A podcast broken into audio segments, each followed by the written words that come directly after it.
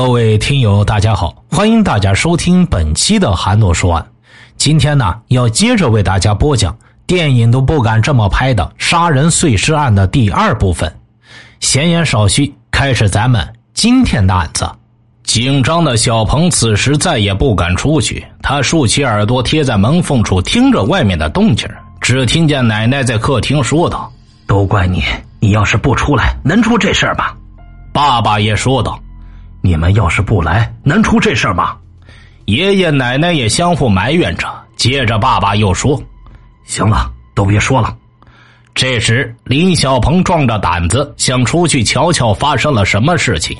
他悄悄的把房门开了一个缝，看到令他心惊肉跳的一幕：只见母亲倒在地上，头发散乱着，嘴里还在大口大口的喘着气，仿佛在嘟囔着什么。妈妈的头部下边淌了很多鲜红的血液，林小鹏看见奶奶坐在地上哭着说道：“怎么这样？怎么这样？快打幺幺零，快打幺二零的！”这个时候，爷爷快速的跑到电话那边，哆哆嗦嗦的拿起电话就要打。只见爸爸一个箭步跑过去，一把按住了爷爷正在拨打电话的手：“别打，让我想想，我想想。”此时，爸爸通红的眼睛突然看到站在门口的小鹏，接着从爸爸嘴里迸发出一声沉闷的喊声：“滚回去！”小鹏只好乖乖的退回到自己房间。他不明白妈妈为什么会倒在地上，也不明白妈妈头下边会有那么多血，而且嘴里还在嘟囔着什么，无神的眼睛望着自己。那眼睛里是空洞洞的。自从小鹏记事起，他从来没有看到妈妈的眼睛会那么的空洞。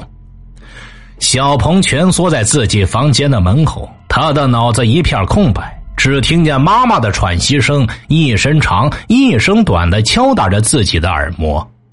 客厅里一片可怕的寂静，在长长的可怕寂静声中，只听见爸爸说道：“不能打电话。”一会儿打的，咱们家全都完了。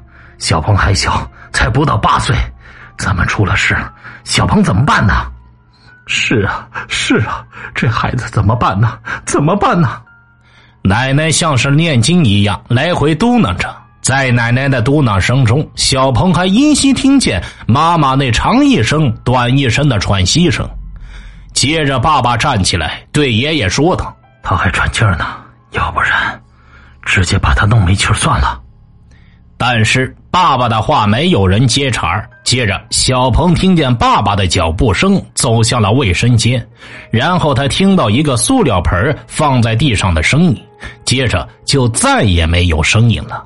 仿佛等了很久，小鹏只听见自己心脏咚咚的心跳声。突然之间，他听见“噗”的一声，然后是水落在塑料盆里的滴答声。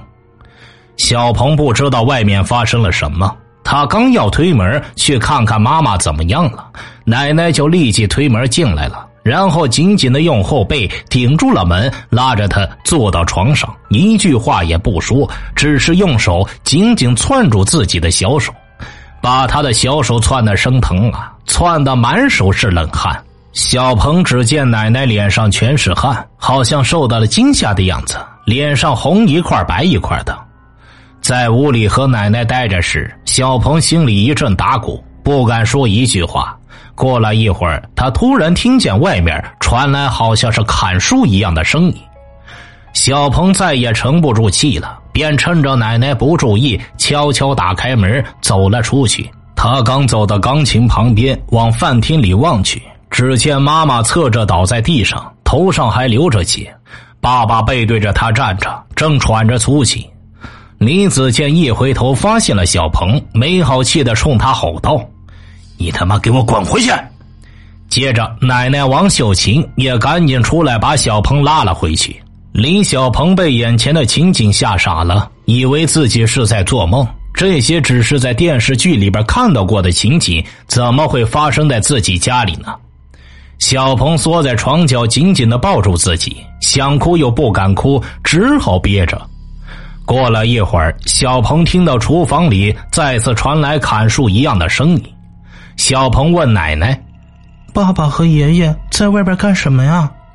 但是奶奶只是紧紧攥住他的手，一言不发的呆坐在那儿。在小鹏几乎空白的记忆里，这种声音一直持续了很长一段时间，直到他在这种沉闷的声音中迷迷糊糊的睡去。从此，这种恐怖的声音就一直在小鹏的脑海里回响着，尤其是在寂静的声音，一声一声的敲打着他幼小的心脏和脆弱的耳骨。李小鹏在半梦半醒的迷糊中，不知道到了深夜几点。当他再也听不见砍树的声音时，爷爷进来叫小鹏跟着他到爷爷奶奶家里睡觉，小鹏就迷迷瞪瞪的走出了房门。当小鹏走到客厅时，他吃惊的发现客厅的地上湿漉漉的，地上还放着几个系着口的大黑色垃圾袋，但却看不见里边的东西。他纳闷的问着李子健：“爸爸，这是什么呀？”“啊，那是垃圾。”“咱们家哪来这么多垃圾呀？”小鹏奇怪的问。李子健却没有回答他。小鹏还想问妈妈去哪里时，奶奶拽着他的手，急匆匆的出了家门。随后，林小鹏跟着爷爷奶奶到了他们的家里。刚到家时，林小鹏看见爸爸已经骑着摩托车，带着三个垃圾袋，先到了爷爷家门口，垃圾袋放在了门的旁边。小鹏还在爷爷家门口看到了慌里慌张赶来的姑姑。他只看见姑姑跟爸爸嘀嘀咕咕说着什么。进门之后，又累又困的小鹏很快睡着了。那天夜里，小鹏的梦里一直伴随着沉闷的砍树的声音。第二天，李子健带着李小鹏回了一趟家。此时，李小鹏发现自己和爷爷家的那些垃圾袋全部不见了，房间里有一股浓烈的八四消毒液的味道。接着，李子健问小鹏道：“你昨天晚上看到什么了？”小鹏不知该怎么回答，他茫然的说：“我看到妈妈躺在地上，我还听见了砍树的声音。”李子健立即黑下脸来，一字一顿的说：“千万不要对别人说昨天晚上爷爷奶奶到咱们家里去了，也不要说中途去了爷爷家。如果有人问起这件事情，”就说你妈当天把卧室的门关上没出来，第二天你起来就没见你妈了。你如果不这么说，爸爸就该被警察抓走了，连你也抓走。以后别人要是问起你妈，你就说你妈第二天早晨就离家出走了，记住了吗？小鹏茫然的摇摇头，又点点头。看见儿子迟疑的样子，李子健恶狠狠的说：“你要是说了出去。”我就杀了你！李小鹏从小就跟爸爸关系最好，也最听爸爸的话。虽然他不知道妈妈到底怎么样了，或者去了哪里，但是他知道这件事情是很重大的。既然爸爸不让说出去，就绝对不能说。但他却忘不了最后见到妈妈躺在血泊里的情景，也忘不了爸爸当时的凶狠。如果自己不听爸爸的话，后果真的很严重。七岁的小鹏只好把这个巨大的秘密埋藏在心里。可是，一个七岁的孩子根本无法承受这样恐怖刺激的经历，也无法摆脱那沉闷的砍树的声音。每到夜深人静、独自一人的时候，小鹏就觉得自己心里很难受，常常在夜里醒来。可是他又不敢对任何人说，因为爸爸说过，只要说了，警察就会来把他跟爸爸都抓走。从小，小鹏就知道警察叔叔是抓坏人的，而自己和爸爸都不是坏人呢。原本活泼可爱的小鹏，自从二零零五年七月二十七日那个深夜之后，就被爷爷奶奶严格的看管了起来。他再也没有见到妈妈的身影，也再也没有听到妈妈的声音，但是妈妈躺在血泊里的样子，他还清晰的记得。妈妈长一声、短一声的喘息声，他还记得。那城门砍树的声音，在深夜的睡梦里经常响起，他依然记得。幼小的小鹏感觉到这些情景和声音一定跟妈妈有关。可是妈妈再也见不到了，再也回不来看他了。从此之后，原本活泼调皮的小鹏开始有了一些异样。虽然他仍然像以前那样爱玩，但是别人发现这个孩子有点不对劲儿，却又说不出来哪不对劲儿。他们只是发现小鹏再也不像原来那么肆无忌惮的疯玩了，每次说话都是看着别人的眼神，说话的时候常常欲言又止，仿佛在一夜之间成熟了许多。小鹏不知道的是，二零零五年七月二十八号晚上十点。李子健就给岳母打了一个电话，说方丽云因为自己的父母把房子卖了，把钱给了自己的妹妹，生气后离家出走了。临走的时候还拿走了家里的六千元现金。李子健的岳父方新民和小舅子方建国马上就出门到方丽云可能去的地方四处找人，可是，一直找到晚上十一点都没有找到。当晚十一点多，岳父和小舅子赶到李子健家，相约一起找人。两人还没走进楼梯，李子健就拖着小鹏下楼了。莽撞的小舅子想上楼看看，但李子健堵住他们，没让两人进去，带着孩子骑着摩托车走了。岳父当时并没有多想，只是叮嘱女婿骑摩托的时候小心别摔着了小鹏。岳父他们几乎整夜的寻找，一无所获。凌晨四点的时候，岳父和小舅子拖着沉重的脚步回家了。二零零五年七月二十九日一早，方新民就赶到女儿工作的电器商场。一名同事告诉方新民，方丽云二十八号当天没来上班，也没有请假，今天也没来。看来女儿确实已经失踪一天了。方新民马上给女婿打了电话，让他赶紧报警。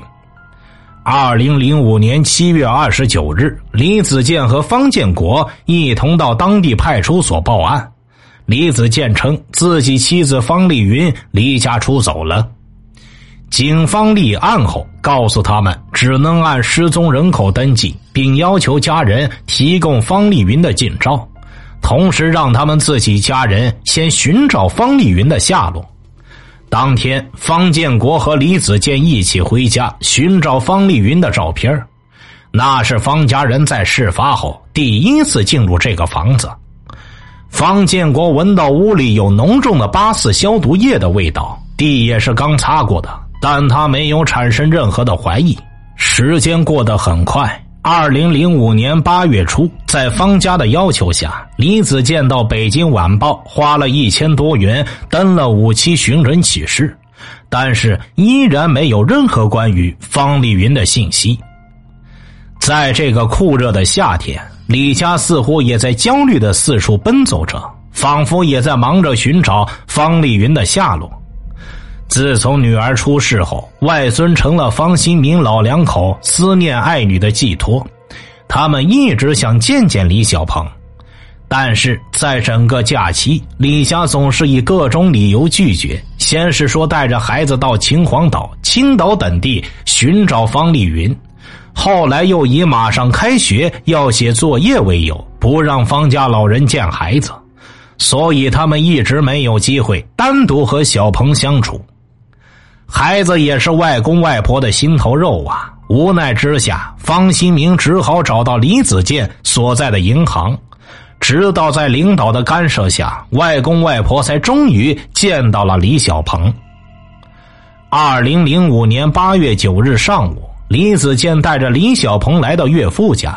午饭后，李子健因为单位有事，临时着急去单位了。小鹏被单独留在外公家里。临走之前，李子健悄悄把小鹏拉到门外，瞪着眼睛对小鹏说道：“不要忘记爸爸对你说的话，千万不要瞎说，知道吗？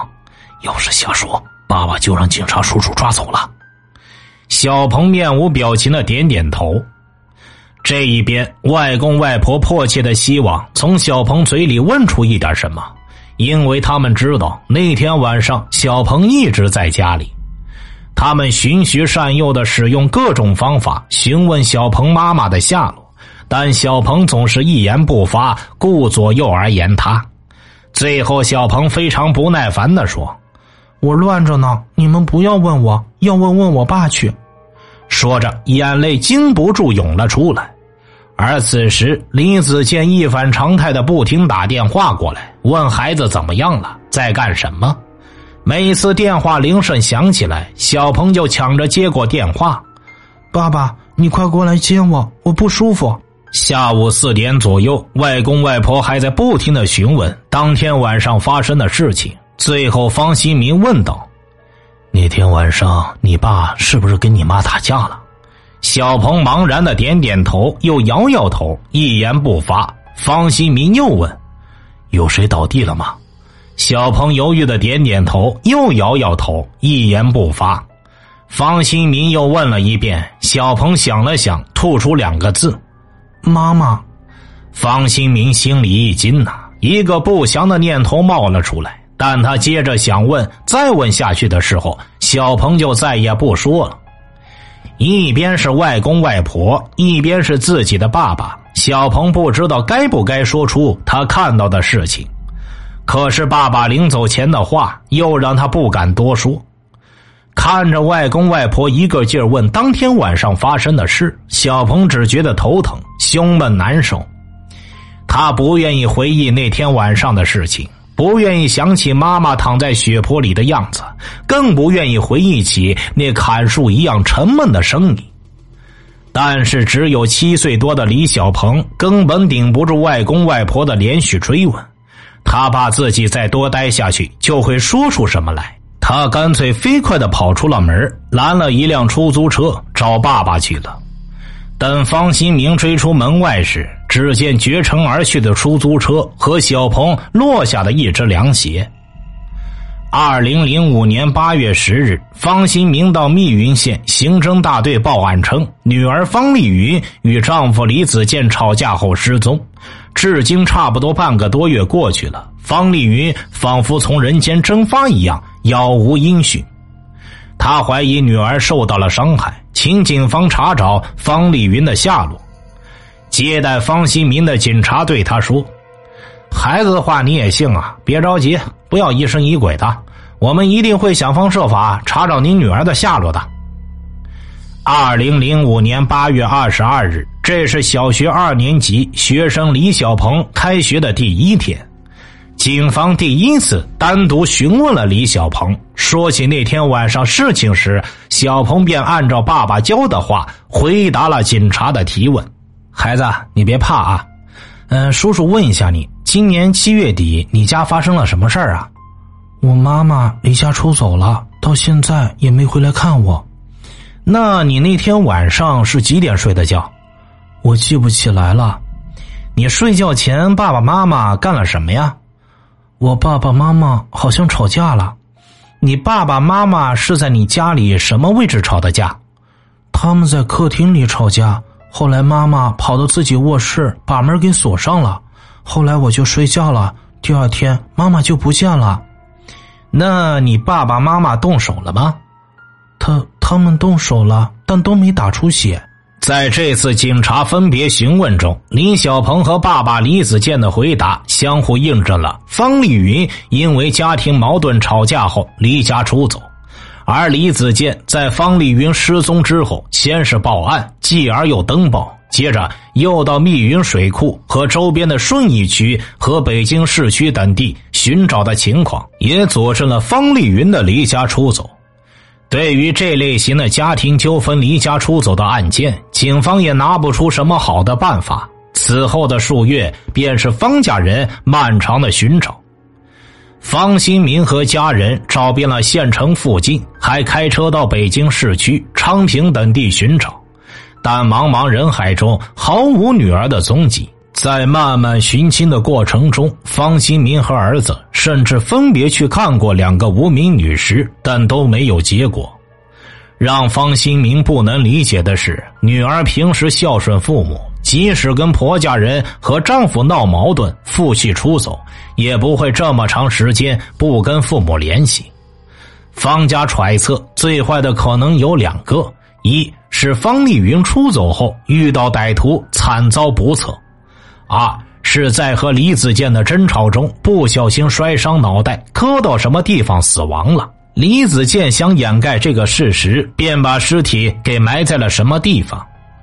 尽管这是方家对女儿的失踪最大胆、最过分的猜测，但两年后他们才知道，真相往往比这个猜测要残酷得多。更令方家人怀疑的是，方丽云失踪之后不久，李子健的一些反常举动。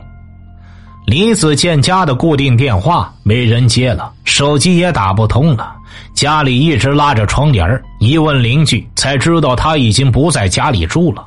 而是带着孩子搬到父母租住的房子去了。方新明曾经试探着问李子健：“孩子，你们是不是吵架时丽云不小心摔倒摔死了？如果真是这样，我也不会不讲道理。我跟你一起去公安机关自首，我肯定帮你求情。”但是李子健呢，拍着胸脯说道：“爸，我绝对没有。如果我骗你，我就是王八蛋。”两位老人知道从女婿那里得不到任何有用的信息了，而且听说女婿要卖掉他们那套房子，还准备到北京市区去买房子。李子健甚至还专门借来了五万元购房款。李子健并不确定小鹏是不是真的看到那天晚上发生的事情。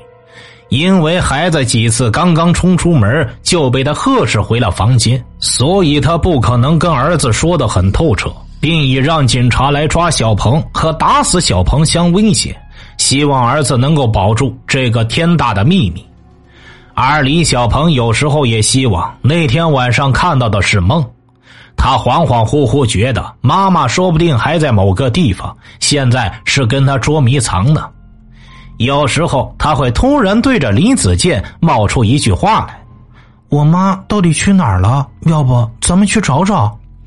听他这么一说，李子健就以找他妈的名义带着他出去转转。可是几个月过去，依然没有妈妈的下落。经过反反复复的折腾，小鹏觉得妈妈似乎再也回不来了，他就大着胆子问李子健：“我妈是不是已经死了？”李子健心里一惊，他一直怀疑小鹏看到了什么不该看的情景。听他这么一说，更是提高了警惕，恶狠狠的呵斥道：“不许瞎说！你妈是离家出走了，我正找她呢，不准出去对别人乱说。再说，我就打死你！”从此以后，李小鹏再也没有在李子健面前提起妈妈。偶尔，李子健带着小鹏到方家时，当小鹏和外婆单独在一起时，外婆会经常问他：“想妈妈了吗？”“想。”人家都说世上只有妈妈好。说着，小鹏紧紧咬着下嘴唇，眼泪汪汪的，再也不说一句话。在这之后，每当外公外婆问起自己的妈妈，小鹏就咬住嘴唇说不知道，直到把嘴唇咬得发紫。两年的时间很快过去了，小鹏一直默默严守着这个秘密，他被这个秘密压得有些透不过气来。他很怕一个人在家里待着，更怕砰砰砰的砍树的声音。只要一听到像是有什么东西倒地的声音，或者沉闷的剁饺子馅的声音，他就会吓得抱成一团，在角落里瑟瑟发抖。晚上睡觉的时候，他也常常在半夜满头大汗的惊醒，然后一个人静静抱着被子发呆。